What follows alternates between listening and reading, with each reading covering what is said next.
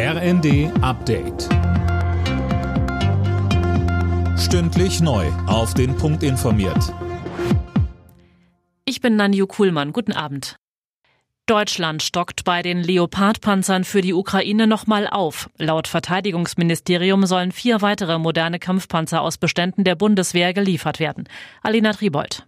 Die Gesamtzahl steigt so auf 18 Kampfpanzer an. Deutschland ist damit zusammen mit Portugal und Schweden in der Lage, ein Bataillon mit insgesamt 31 Panzern zu schicken. Die Auslieferung der Leopardpanzer aus Deutschland soll im kommenden Monat beginnen. Gerade werden die ukrainischen Soldaten hier noch ausgebildet. Unterdessen sind die ersten Leopardpanzer aus Polen jetzt schon in der Ukraine angekommen. Das teilte die polnische Regierung mit. Tausende Menschen demonstrieren gerade in Berlin für einen sofortigen Abzug Russlands aus der Ukraine. Die Polizei hat am frühen Abend gut 6000 Teilnehmern gezählt und spricht von einem weiteren großen Zulauf.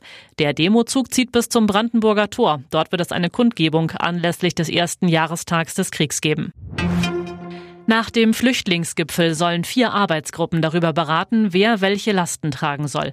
Wie die Rheinische Post berichtet, sollen die sich bis Ostern jede Woche treffen. Sönke Röhling, das klingt ein bisschen nach dem Motto, wenn ich nicht mehr weiter weiß, gründe ich einen Arbeitskreis. Ja, und bis Ostern sind es ja noch sechs Wochen. Da scheint es also wirklich jede Menge Gesprächsbedarf zu geben. Deshalb soll auch jedes Problemfeld einzeln betrachtet werden.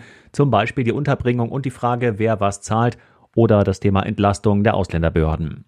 Auch die Integration der Menschen soll extra behandelt werden, genauso wie die Begrenzung irregulärer Migration und Rückführungen. Ostern soll es dann ein Spitzengespräch mit Kanzler Scholz und dem Ministerpräsidenten geben und dann sollen Lösungen auf den Tisch. Schweres Los für den SC Freiburg in der Fußball-Europa League. Die Breisgauer treffen im Achtelfinale auf Juventus Turin. Machbare Aufgaben hingegen für Bayer Leverkusen und Union Berlin. Bayer spielt gegen Ferencvaros Budapest, Union gegen Union Saint-Gilloise aus Belgien. Alle Nachrichten auf rnd.de